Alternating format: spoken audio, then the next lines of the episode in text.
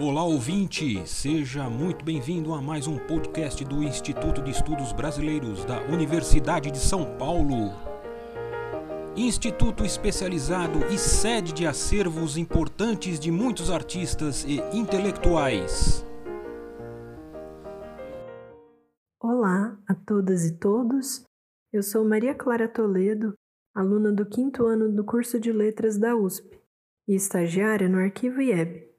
Hoje falaremos sobre Antônio Cândido e sua pesquisa sobre o cururu, uma manifestação cultural muito recorrente em cidades do interior paulista no passado, mas pouco conhecida nos dias de hoje.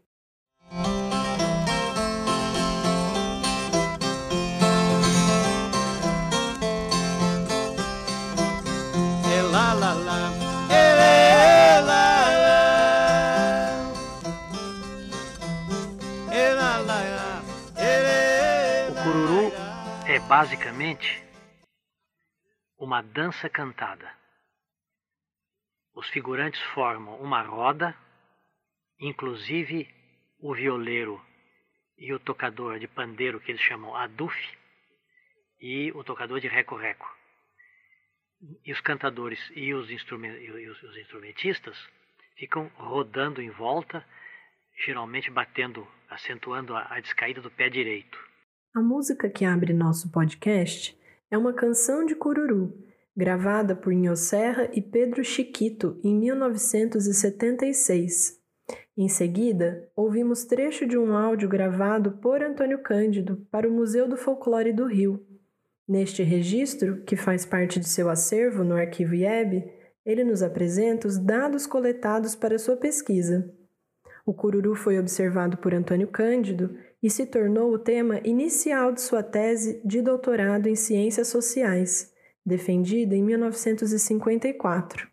Mas, em dado momento da pesquisa, o autor migrou para um tema mais abrangente, que resultou no livro Os Parceiros do Rio Bonito. A partir deste documento de áudio, vamos conhecer um pouco mais sobre o assunto e tentar entender também os rumos tomados por essa pesquisa inacabada. Antônio Cândido é amplamente conhecido por sua contribuição para a crítica literária e, para muitos, o conhecimento sobre sua formação inicial na área da sociologia pode ser algo novo. Mas, em entrevista a Luiz Carlos Jackson, revela que optou por investigar o cururu pois o tema lhe permitiria misturar sociologia e poesia, mostrando desde sempre o seu apreço pela literatura. A pesquisa, iniciada em 1947, fez com que o autor embarcasse em inúmeras viagens ao interior paulista e também a outros estados do Brasil em busca de observar e analisar empiricamente esta manifestação folclórica.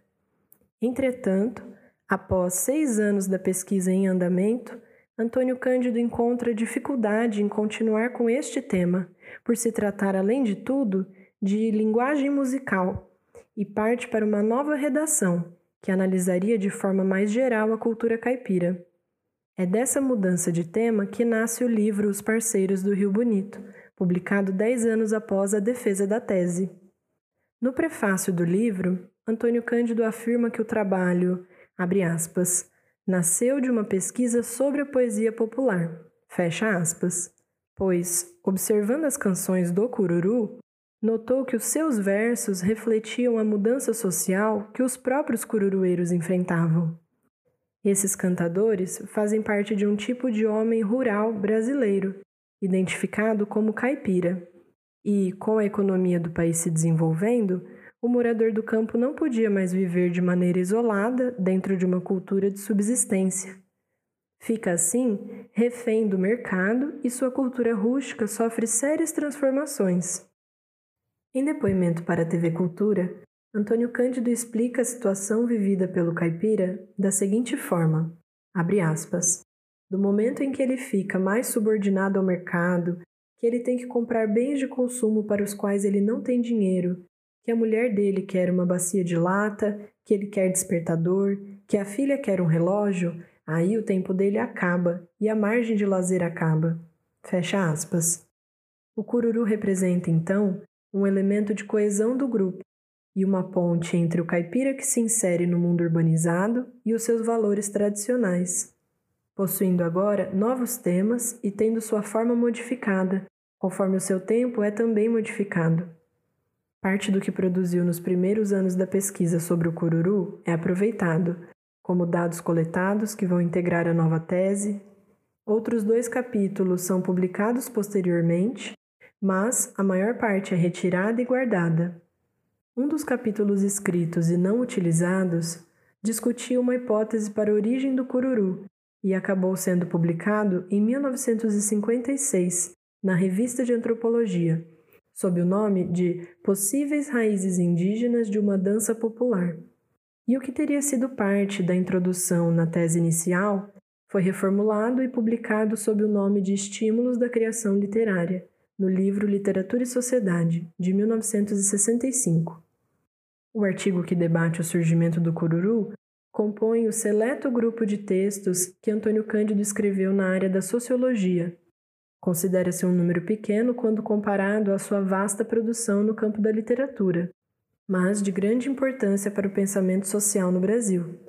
Notamos que a análise e o levantamento feitos por ele sobre o assunto possuem um caráter único. As reflexões do autor sobre a origem dessa manifestação popular dialogam com investigações de folcloristas anteriores às dele, mas as de Antônio Cândido foram pioneiras em identificar padrões e sistematizar todo o material com que teve contato. Nesse contexto, a gravação aqui apresentada, enquanto documento de seu acervo, mas também enquanto documento já público no acervo do Museu do Folclore do Rio, tem caráter singular para a pesquisa da nossa literatura popular e manifestações folclóricas em geral, pois traz informações valiosas colhidas por Antônio Cândido. Sua relevância é reforçada enquanto registro sonoro, pois, para aqueles que estudaram o cururu, não havia gravadores elétricos, por exemplo. Logo, a pesquisa encarava obstáculos e as canções eram dificilmente guardadas. Ouçamos o próprio Antônio Cândido falar sobre isso as poucas pessoas que registraram quadra de cururu, como Cornélio Pires, não registraram, não havia aparelho de gravação e eles não sabiam música. Então tem esse problema da o cururu que está guardado, os fragmentos mais antigos estão guardados por pessoas como eu, que tem um pouco de memória musical. Mas eu não sei música também. Eu guardei alguma coisa. A partir daqui, vamos apresentar alguns pontos mais estruturantes da descrição feita por Antônio Cândido na gravação, a respeito do que foi coletado. No prefácio dos Parceiros do Rio Bonito, o autor diz que a base do cururu é, abre aspas, um desafio sobre os mais vários temas, em versos obrigados a uma rima constante, a carreira, que muda após cada rodada, fecha aspas. Aqui ele se refere especialmente ao canto do cururu, pois essa foi a essência de sua análise. A manifestação une também o elemento da dança, mas com o tempo ela foi se descolando do canto e o cururu se popularizando em apresentações, inclusive nos teatros. Antônio Cândido relata ter tido contato com ambas as formas, a arcaica, apreciada em locais mais remotos e que mantinham o elemento da dança, e a urbanizada, o cururu de espetáculo. Ele pôde observar a sua forma mais primitiva, especialmente na viagem ao Mato Grosso, em janeiro de 1954. Na fala a seguir, ele nos conta um pouco desse momento. Em São Paulo eu não encontrei isto. Eu então parti da hipótese que se eu fosse à, periferia da expansão paulista, em que a civilização urbana ainda não tinha chegado, eu poderia encontrar esta manifestação sob a sua forma mais arcaica. Então eu fiz o que se poderia chamar uma espécie de busca do tempo através do espaço. Eu fui a Mato Grosso em 1954 e efetivamente, nos arredores de Cuiabá, numa localidade a uns 10 ou 15 quilômetros de Cuiabá, em janeiro de 1954, eu vi a forma que eu tinha imaginado que deveria existir. De fato, eu comprovei. E isso me parece mostrar que as formas arcaicas do cururu são muito próximas das danças indígenas. A ida ao Mato Grosso permitiu elaborar a hipótese adotada no artigo já mencionado sobre a origem do cururu. A hipótese sugere que ele teria surgido nos tempos dos missionários jesuítas, que se utilizaram de elementos das danças e cantos indígenas para, segundo Antônio Cândido, aspas, fazer o índio entrar nos valores da religião cristã e fazer com que esses cantos tivessem como assunto matéria religiosa. Fecha aspas. Bom, de maneira geral, o cururu acontecia de forma isolada ou integrada. A primeira, isolada, acontecia quando havia promessa de alguém, por exemplo, para que se tivesse uma boa colheita. Se assim fosse, esta pessoa convidava os vizinhos e amigos para o cumprimento da promessa e celebração. A outra forma, a integrada, ocorria ligada às festividades caipiras, à festa de São João, ao Natal, à festa do Divino. Em cada evento realizado, notava-se três tipos de cururu, divididos pelos temas de que tratavam. Estes eram o cururu de sítio, cururu de doutrina e o cururu de escritura, hierarquizados pela elevação do conteúdo religioso.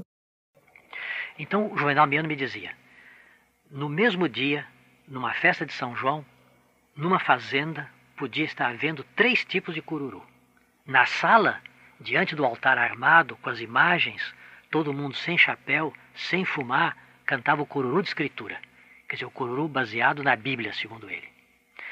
No alpendre, terraço, em volta da fazenda, o pessoal cantava o cururu de doutrina, que já é mais folgado, não tem tanta sabedoria, é o cururu sobre as noções religiosas básicas, louvação de santo. E lá fora, no empalizado, empalizado é um galpão que se constrói, que é apenas coberto e que é um, ele, é, ele é aberto. No empalizado, então, podia haver o verso encontrado, que é o cururu leigo de, de brincadeira, de gozação. A estrutura das apresentações seguia certa ordem, composta inicialmente pelo baixão, uma melodia sem palavra, que dita o timbre do cantador. Em seguida vinha a saudação aos presentes, a louvação ao santo, que estabelecia a rima daquela rodada, cumprimentos vários, trova dos versos da Bíblia, polêmica pessoal entre os cururueiros e encerramento.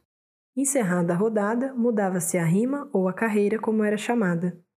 Os tipos de carreira variavam sendo as mais comuns a carreira de São João, com rima em ão, carreira do sagrado, com rima em ado, carreira do ano, com rima em ano, e carreira do presumido, com rima em ido, tal como podemos ouvir na voz de Antônio Cândido a seguir. Oi lá lá ei, oi lá lá ei, lai lá ei, lai lá o. Oi lá lá ei, oi lá lá ei, lai lá ei, lai lá o. Isso é o baixão. Aí ele começa a cantar. O pedestre vai fazer a louvação e escolher, escolher a, a rima, a carreira. Então diz ele: Bendito, louvado seja, bendito, louvado são. Na direita de Deus Padre tem um filho de abenção. Rei do mar, rei da terra, rei de toda a criação. Minha rica senhoria, minha rica senhoria, rei de Eva, rei de Adão.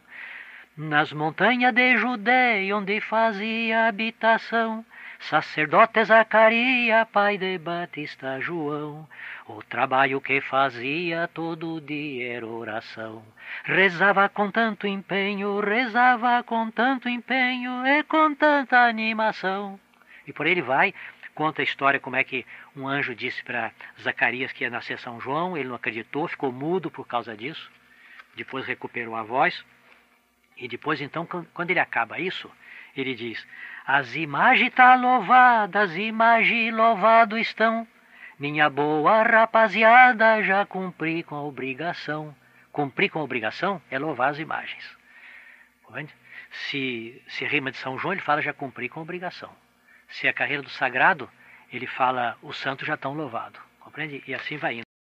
Dissemos anteriormente que, com o tempo, a formação do cururu e também os temas que eram cantados sofreram transformações. Mas, além disso, o cururu sofreu mudanças em sua melodia, através do espichamento dos versos. Segundo Antônio Cândido, tradicionalmente, o cururu era feito com o que se chama toada lisa e trova lisa, passando então para toada dobrada e trova dobrada, e posteriormente para toada de duas dobras e trova de duas dobras. O contato com a música urbanizada, com o rádio, incentivava os cururueiros a aperfeiçoarem suas trovas e melodias. O verso, antes feito com sete sílabas, é alongado para nove ou dez sílabas, interferindo diretamente na toada em que eram cantadas. O título inicial da tese sobre o cururu era Poesia Popular e Mudança Social. Ele nos mostra exatamente o que buscou Antônio Cândido ao analisar esta manifestação folclórica, perceber os processos pelos quais passava a cultura popular e o cururu como forma de recuperar os valores tradicionais dentro de um contexto urbanizador. Antônio Cândido nos legou uma produção que percorre muitos temas importantes para a formação do pensamento social brasileiro. Temas que o preocupavam e, ao falar sobre eles, nos possibilitou um novo olhar para o Brasil, de forma clara e sensível. Espero que o contato com essa vertente de estudo de Antônio Cândido, que conta um pouco sobre a cultura do nosso país, toque a vocês assim como tocou a mim. Obrigada por nos ouvirem até aqui. Até a próxima! Este podcast do Instituto de Estudos Brasileiros chega ao final. Esperamos que tenham gostado e em breve retornaremos com um novo assunto para você.